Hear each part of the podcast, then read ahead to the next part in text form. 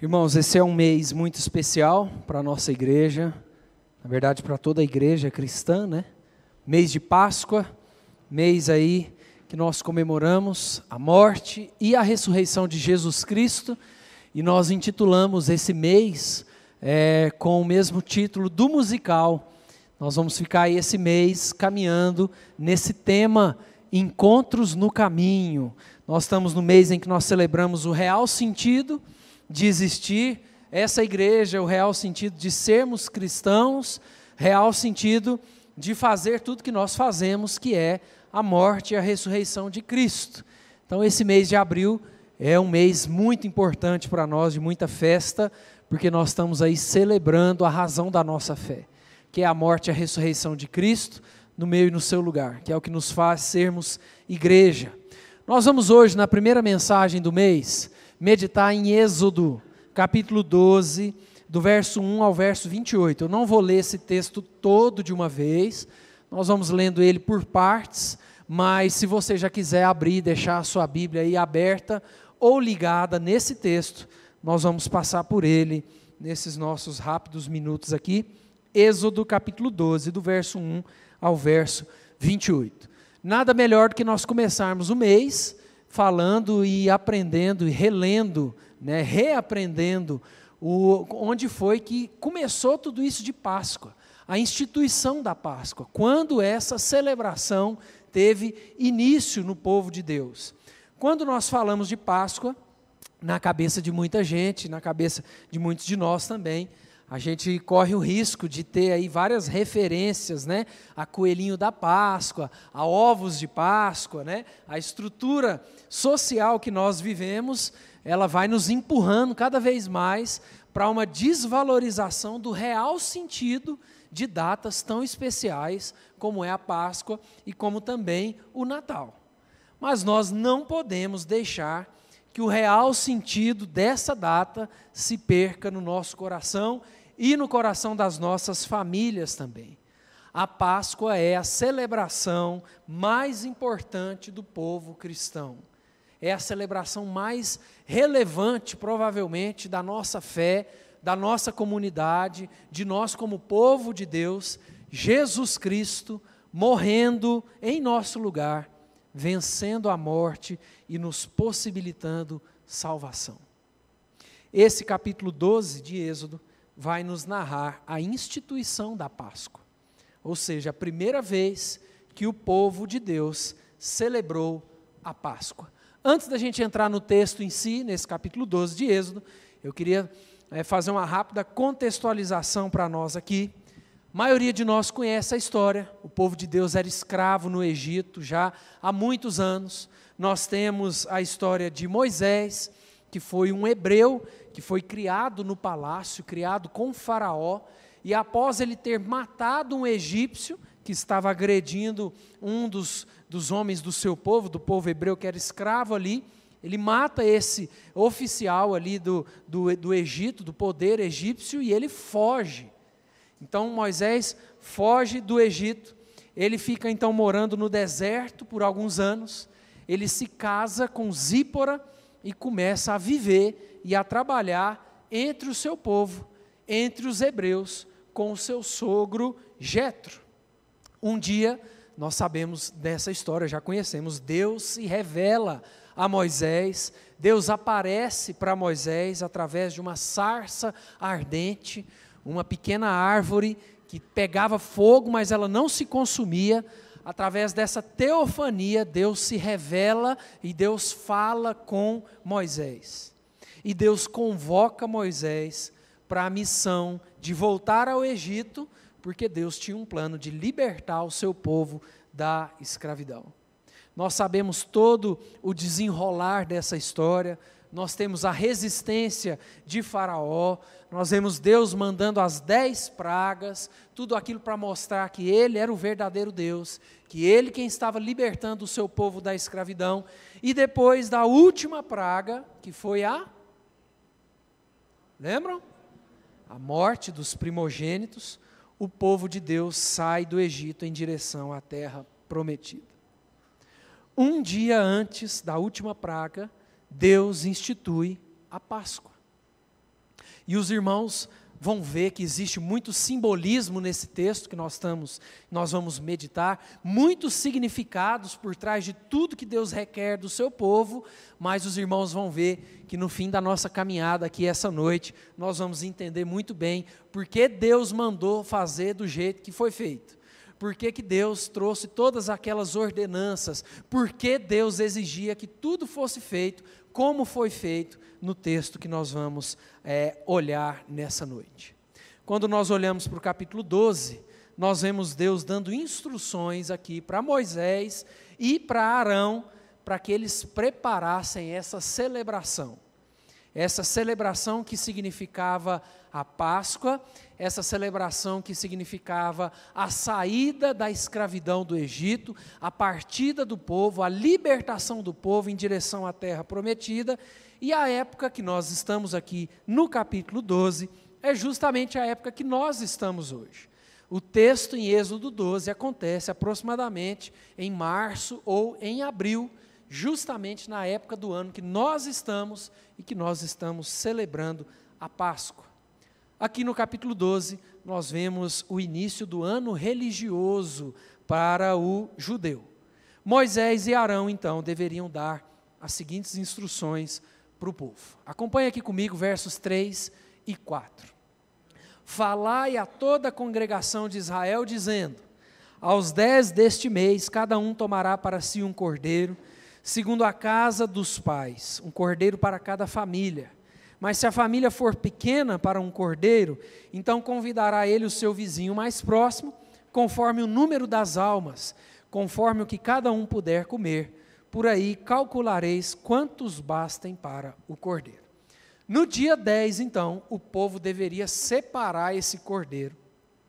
Esse cordeiro deveria ser macho, sem defeito, sem mancha, sem nenhum problema, de um ano de idade. A ideia é justamente de um animal, de um cordeiro perfeito. Eles deveriam então separar esse cordeiro no dia 10, porque no dia 14 eles sacrificariam esse animal ao fim da tarde, como diz os versos 7 e 8. Tomarão do sangue e porão em ambas as ombreiras e na verga das portas, da porta, nas casas em que o comerem. Naquela noite comerão a carne assada no fogo, com pães asmos e ervas amargas a comerão. O cordeiro, então, deveria ser mantido inteiro e ele inteiro deveria ser assado. Deus não permitia que se quebrasse nenhum osso desse animal. A carne que sobrasse dessa refeição, a carne que ficasse ali depois de todo aquele jantar, de toda aquela refeição, essa carne deveria ser queimada, deveria ser, de certa forma, descartada. Existe uma ênfase aqui na importância daquele cordeiro. Não era uma refeição comum, não era apenas mais um jantar em família, existia um simbolismo muito forte nessa celebração, e é por isso que toda a carne que sobrasse desse cordeiro deveria ser queimada. Aquele cordeiro ou essa refeição não deveria ser tratada como um animal comum ou como uma refeição comum. Essa refeição deveria ser feita de maneira rápida, é o que nós vemos aqui no capítulo 12. A ideia era o povo poder comer esse cordeiro, celebrar a Páscoa já prontos para sair, prontos para a viagem, prontos para a libertação do Egito. Verso 11 do nosso texto, nós lemos o seguinte: Desta maneira o comereis, lombos cingidos, sandálias nos pés e cajado na mão.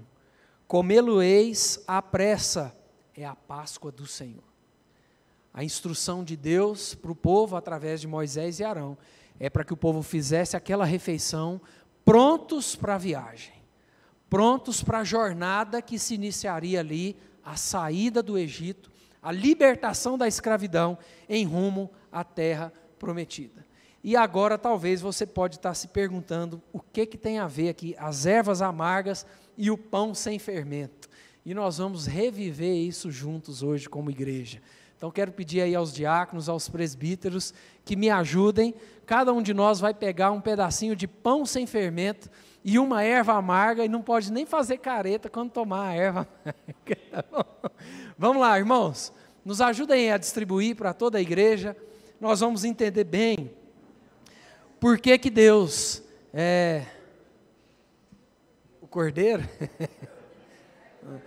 Não, vocês querem o cordeiro, né? Muito bom. Tá certo. Próxima vez nós vamos fazer uma parceria com alguma churrascaria da cidade que queira nos patrocinar. Nós vamos entender por que, que Deus ordenou que tivessem, no meio dessa celebração, pães sem fermento e ervas amargas. Não, não coma nem beba ainda não. Pegue aí, espere um pouquinho.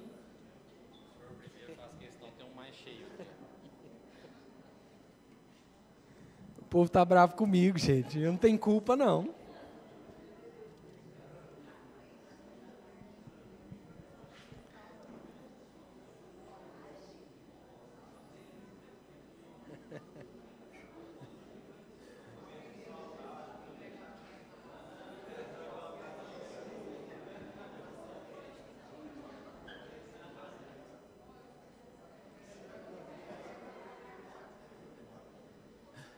Presbítero Noé, ele vai, ele vai. Vai dar um jeito aí.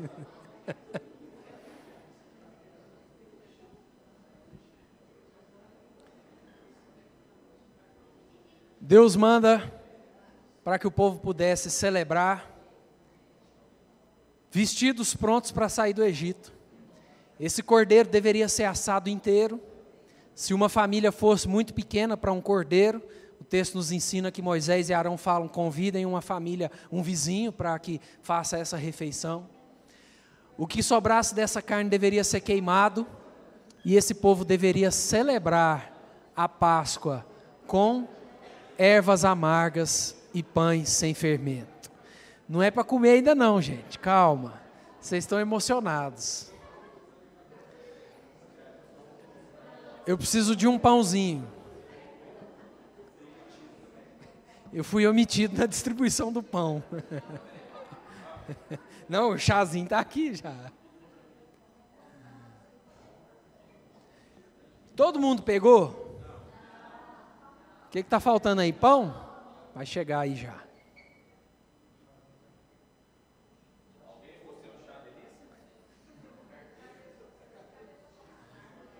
Eu fiquei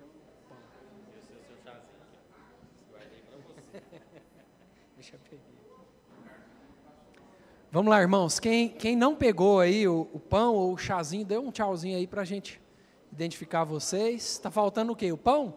Tá, joia. Quem quiser levar desse chá, tá? Pode falar com a Sandra. A Sandra aí tem a receita.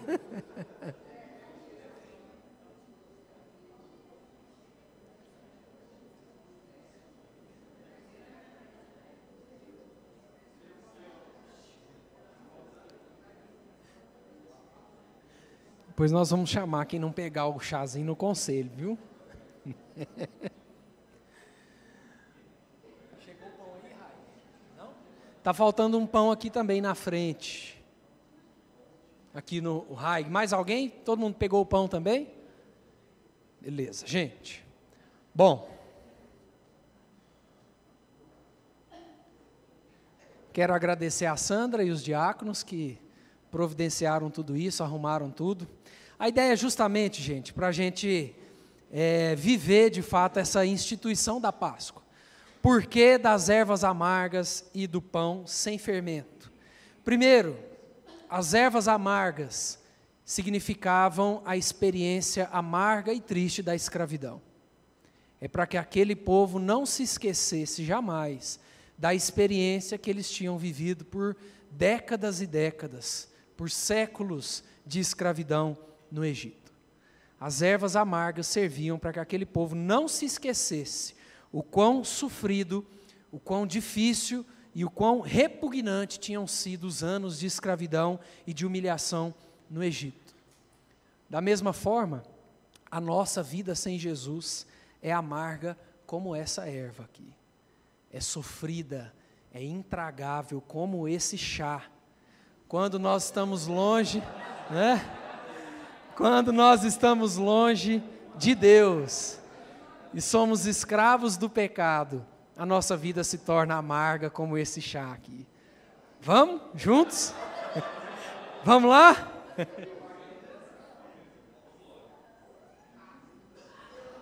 Sem careta.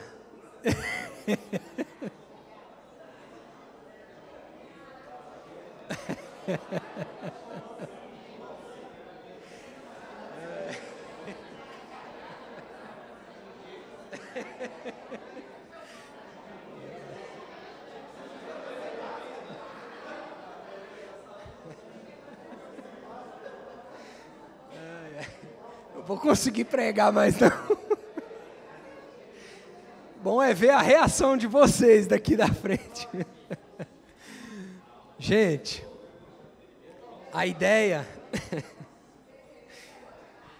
a ideia da erva amarga é justamente nos trazer à memória que o sabor da nossa vida sem Deus é o sabor dessa erva.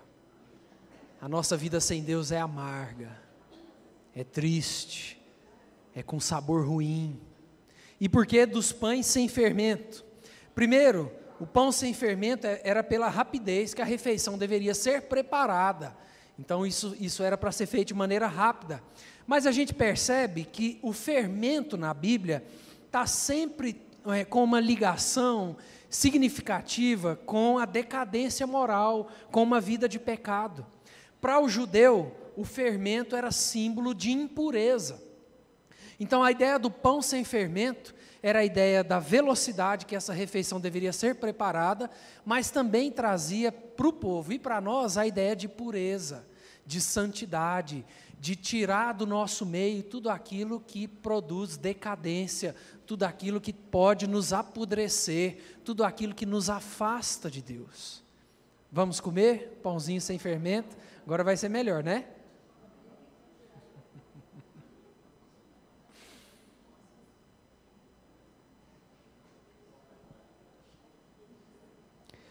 Um comentarista que eu gosto sempre de ler, ele traz uma ideia muito interessante sobre o fermento e o simbolismo do fermento aqui. Ele diz assim: o fermento é como o pecado. Ele fica escondido, trabalha silenciosamente, se espalha e faz com que a massa cresça. A ideia de soberba, de altivez. Então, por isso que Deus, na instituição da Páscoa, nessa celebração, Ele traz todos esses direcionamentos sobre o cordeiro e traz também as ervas amargas e o pão sem fermento. As ervas amargas, para que o povo nunca se esquecesse dos anos sofridos de escravidão, isso nos ensina sobre quão amarga é a nossa vida sem Cristo. Os pães sem fermento, pela velocidade que aquela refeição deveria ser preparada, mas também trazendo a ideia de pureza de santificação, de tirar do meio do povo tudo aquilo que os afastaria da presença de Deus. E lá no nosso texto, versos 12 e 13, diz assim: Porque naquela noite passarei pela terra do Egito e ferirei na terra do Egito todos os primogênitos, desde os homens até os animais. Executarei juízo sobre todos os deuses do Egito. Eu sou o Senhor o sangue vos será por sinal nas casas em que estiverdes. Quando eu vir o sangue, passarei por vós, e não haverá entre vós praga destruidora quando eu ferir a terra do Egito. Quando o anjo do Senhor então passasse para cumprir o juízo, a décima segunda praga, é, para cumprir juízo contra os deuses do Egito, contra aqueles anos de escravidão, quando o anjo passasse na porta das casas dos judeus, do povo de Deus, e visse o sangue do cordeiro nas portas, ele não faria nada. Ele não executaria naquela casa o juízo, ele não levaria o primogênito daquela casa, porque o anjo do Senhor saberia que naquela casa estava um povo que tinha aliança com Deus, estava um povo em aliança com o Senhor, estava a marca do sangue do cordeiro é justamente o significado literal da palavra Páscoa. Alguém sabe o que significa Páscoa? Passagem, ou ainda passar por cima. É a ideia do anjo do Senhor executando juízo na terra do Egito. E quando ele chegava na porta de uma casa que tinha o sangue do cordeiro, ele passaria por cima, ou ele simplesmente passaria por aquela casa. É justamente essa a ideia de Páscoa. O anjo não entraria na casa daqueles que tinham o sangue do cordeiro. Logo após essa celebração de Páscoa, no dia 14, então, se iniciaria a festa dos pães asmos, né? Os pães que a gente acabou de comer, a festa dos pães sem fermento. O povo passaria do dia 14 até o dia 21 nessa celebração, comendo pães sem fermento, sem sequer, inclusive, armazenar nenhum tipo de fermento dentro de casa, passando por esses dias, reavaliando suas vidas em arrependimento pelos pecados, buscando a Deus em santidade para as suas vidas.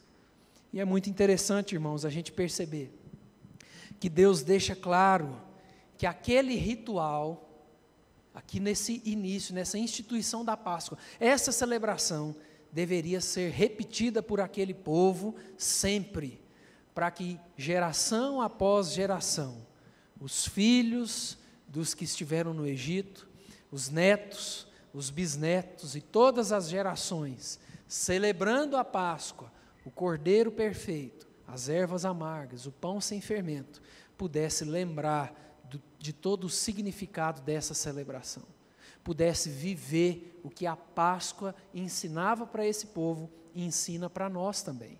É o que os versículos 24 a 28 nos dizem no nosso texto em Êxodos 12. Guardai, pois, isto por estatuto para vós outros e para vossos filhos para sempre e uma vez dentro na terra que o Senhor vos dará, como tem dito, observai este rito. Quando os vossos filhos vos perguntarem: Que rito é esse? Respondereis: É o sacrifício da Páscoa ao Senhor, que passou por cima das casas dos filhos de Israel no Egito, quando feriu os egípcios e livrou as nossas casas. Então o povo se inclinou e adorou. E foram os filhos de Israel e fizeram isso, como o Senhor ordenara a Moisés e Arão, assim fizeram. A instrução de Deus para o povo é: quando vocês estiverem na terra prometida, e os filhos de vocês, os filhos dos filhos, perguntarem: que celebração é essa? Por que, que a gente tem que mastigar essa erva amarga? Por que, que a gente tem que tomar isso? Por que o pão sem fermento? Por que o cordeiro desse jeito? O povo deveria explicar e contar a história para as gerações, porque Deus nos livrou da escravidão no Egito. Porque o anjo do Senhor desceu no Egito para executar juízo, mas ele passou por cima das nossas casas, porque nós somos um povo em aliança com Deus. Irmãos, tudo que nós falamos aqui, de maneira resumida, aponta para Jesus Cristo. Com certeza vocês já perceberam algumas coisas aí. Primeiro a gente vê o sangue do cordeiro livrando o povo da morte, ou livrando as casas da morte do primogênito. O sangue do cordeiro de Deus, o primogênito de Deus, pagando o preço do nosso pecado e nos livrando da morte. Assim como o sangue daquele cordeiro livrava o primogênito daquela casa, o primogênito de Deus, como cordeiro de Deus, foi entregue para nos livrar da morte também. Lembram o texto que nós lemos lá no início, que até o André leu para nós, João 1, 29? No dia seguinte, viu João a Jesus que vinha para ele e disse: Eis o Cordeiro de Deus que tira o pecado do mundo. Assim como a Páscoa representava ali vitória sobre a morte, aquela celebração representava a vitória sobre a morte, o Cordeiro de Deus, Jesus Cristo, nos garante vitória sobre a morte. O cordeiro, lá em Êxodo 12, deveria ser perfeito, sem mancha, sem defeito. Um cordeiro, macho de um ano, sem nenhum defeito, um animal perfeito. Jesus Cristo, 100% Deus, 100% homem. Jesus Cristo, que veio como homem, sem pecado, que não experimentou corrupção, um sacrifício perfeito, Assim como o animal do Antigo Testamento deveria ser um animal perfeito, ele apontava para o Cordeiro de Deus, Jesus Cristo, perfeito, sem pecado. As ervas amargas representavam os anos sofridos de escravidão, da mesma forma como é a nossa vida sem a interferência de Cristo. Amarga, sem sentido, com gosto ruim, sem valor. O pão sem fermento, que simbolizava pureza e santidade, da mesma forma que nós, como povo de Deus, precisamos tirar da nossa vida tudo aquilo que atrapalha o nosso relacionamento com Deus, tudo aquilo que entra como um fermento na nossa vida. O cordeiro deveria ser assado inteiro.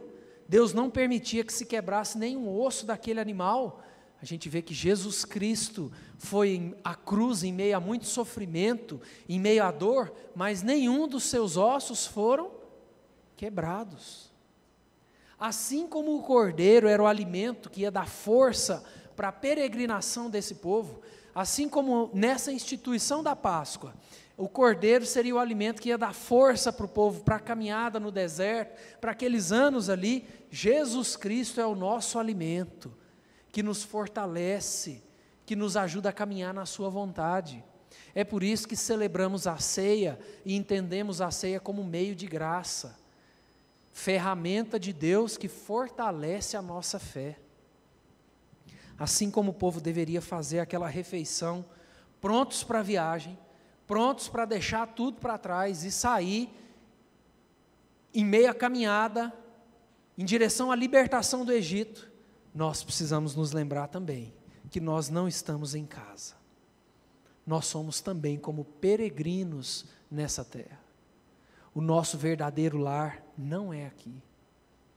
Nós ainda vamos viver em casa, em novos céus e nova terra, mas o nosso verdadeiro lar não é aqui.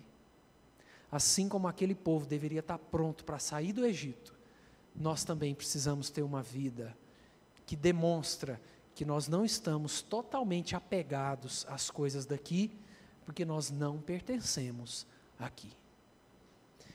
Jesus Cristo, irmãos, morto e ressurreto, é o grande símbolo da Páscoa. A história nos mostra que o fim de semana da morte de Cristo, é, quando nós vamos lá para os evangelhos que narram o fim de semana da morte e ressurreição de Cristo, era justamente a data da Páscoa. Era justamente o fim de semana que os judeus estavam comemorando a Páscoa. Na quinta-feira, como a tradição diz, nós temos a última ceia, que Jesus é, nos dá um novo sacramento como igreja, por isso que hoje nós não celebramos mais a Páscoa, mas celebramos a Santa Ceia. Na sexta-feira ele é crucificado e morto, e no domingo ele ressuscita entre os mortos. É por isso que a nossa Páscoa é a celebração da morte e ressurreição de Cristo. A nossa Páscoa é a Santa Ceia, é o pão e o cálice. Nós celebramos a Páscoa sempre que celebramos a ceia. Esse texto nos traz três lições muito importantes. Primeira lição: é necessário viver e falar sobre o que de fato é a Páscoa nós precisamos fazer isso nas nossas casas. Nós precisamos falar e viver o real sentido da Páscoa. Se você quiser comprar um ovo de Páscoa, não tem problema. Se você quiser presentear alguém, comprar um chocolate para os seus filhos, para os seus parentes, não é disso que eu estou falando, não tem problema. Mas o verdadeiro significado desse mês precisa queimar no nosso coração. Páscoa é a morte e a ressurreição de Jesus Cristo. É o sentido da nossa fé. É o que faz essa igreja existir. É o que faz eu e você caminharmos como filhos de Deus, como igreja de Deus. Nós precisamos ensinar isso aos nossos filhos os nossos filhos, as nossas crianças, as próximas gerações precisam olhar para nós e ver a Páscoa como a celebração do povo de Deus, a celebração do real sentido da nossa fé. As nossas crianças precisam olhar para nós e ver que Páscoa é Jesus Cristo. Não admita que os seus filhos se encham de chocolate sem antes se encher de Jesus. Nós não podemos admitir que os nossos filhos, que as nossas próximas gerações sejam engolidos pela cultura que despreza o real sentido de datas como a Páscoa. Para as nossas famílias, para a nossa igreja, Páscoa é Jesus Cristo, o sentido da nossa fé.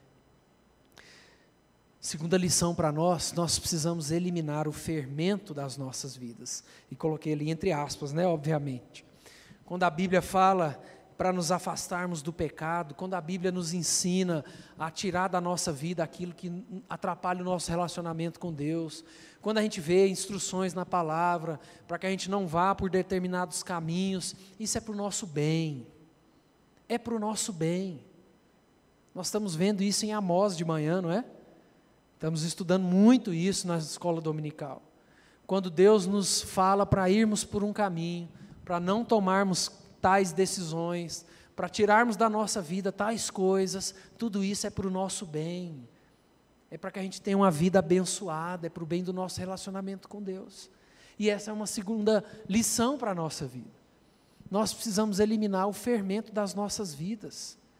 Quais são os fermentos que têm entrado dentro das nossas casas?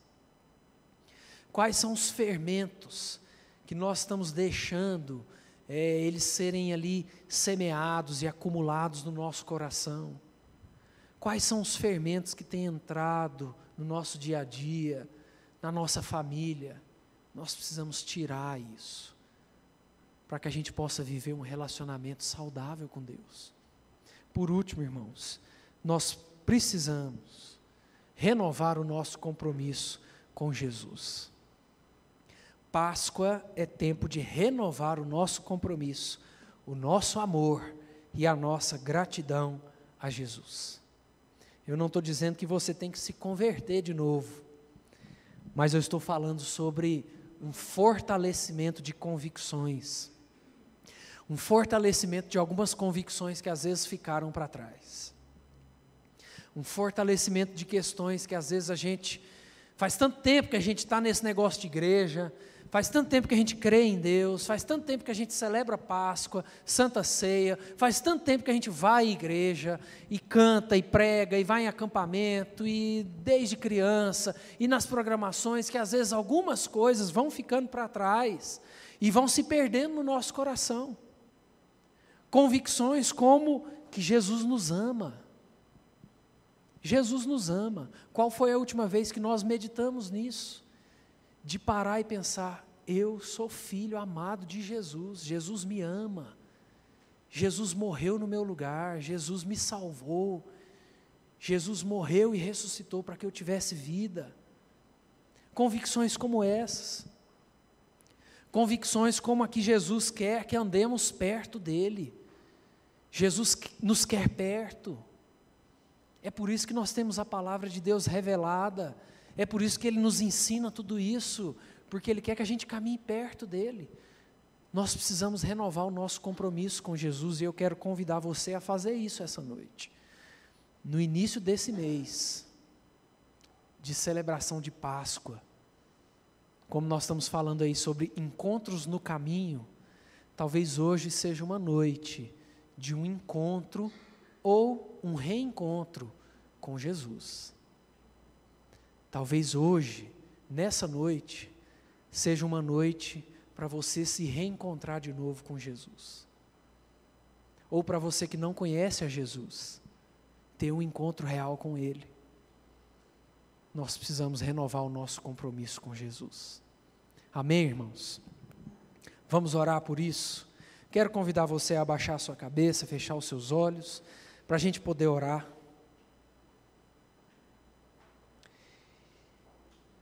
E para que essas lições dessa nossa rápida meditação aqui fiquem no nosso coração. Que nós possamos de fato viver e falar sobre o que é a Páscoa. Páscoa é Jesus Cristo. É o sentido da nossa fé. Que nós possamos eliminar da nossa vida tudo aquilo que é fermento, tudo aquilo que vem para levedar, tudo aquilo que vem para estragar, que vem para nos afastar de Deus, e que nós possamos renovar o nosso compromisso com Jesus. Se você está aqui nessa noite e deseja renovar o seu compromisso com Jesus, eu quero orar por você. Se você está aqui essa noite, ou nos assistindo pela internet também, e ainda não teve um encontro real com Jesus, eu quero convidar você a experimentar, a ter esse encontro real com Jesus. Talvez você está aqui ou nos acompanhando pela internet e já é um cristão de muitos anos, mas talvez algumas convicções estão perdidas, estão esfriadas, estão dormidas aí, né, dormentes no seu coração. E eu queria que essa noite fosse uma noite para que nós pudéssemos renovar o nosso compromisso com Jesus e uma noite para que você, que ainda não teve esse encontro, pudesse ter esse encontro real com Jesus. Vamos orar, irmãos? Deus, muito obrigado mais uma vez. Obrigado pelo início desse mês de abril, esse mês onde nós celebramos, Deus, a razão de existirmos como igreja, celebramos a razão da nossa vida, Deus. Como seria difícil vivermos, quão depressiva seria a vida sem a morte e ressurreição do Senhor Jesus, Deus.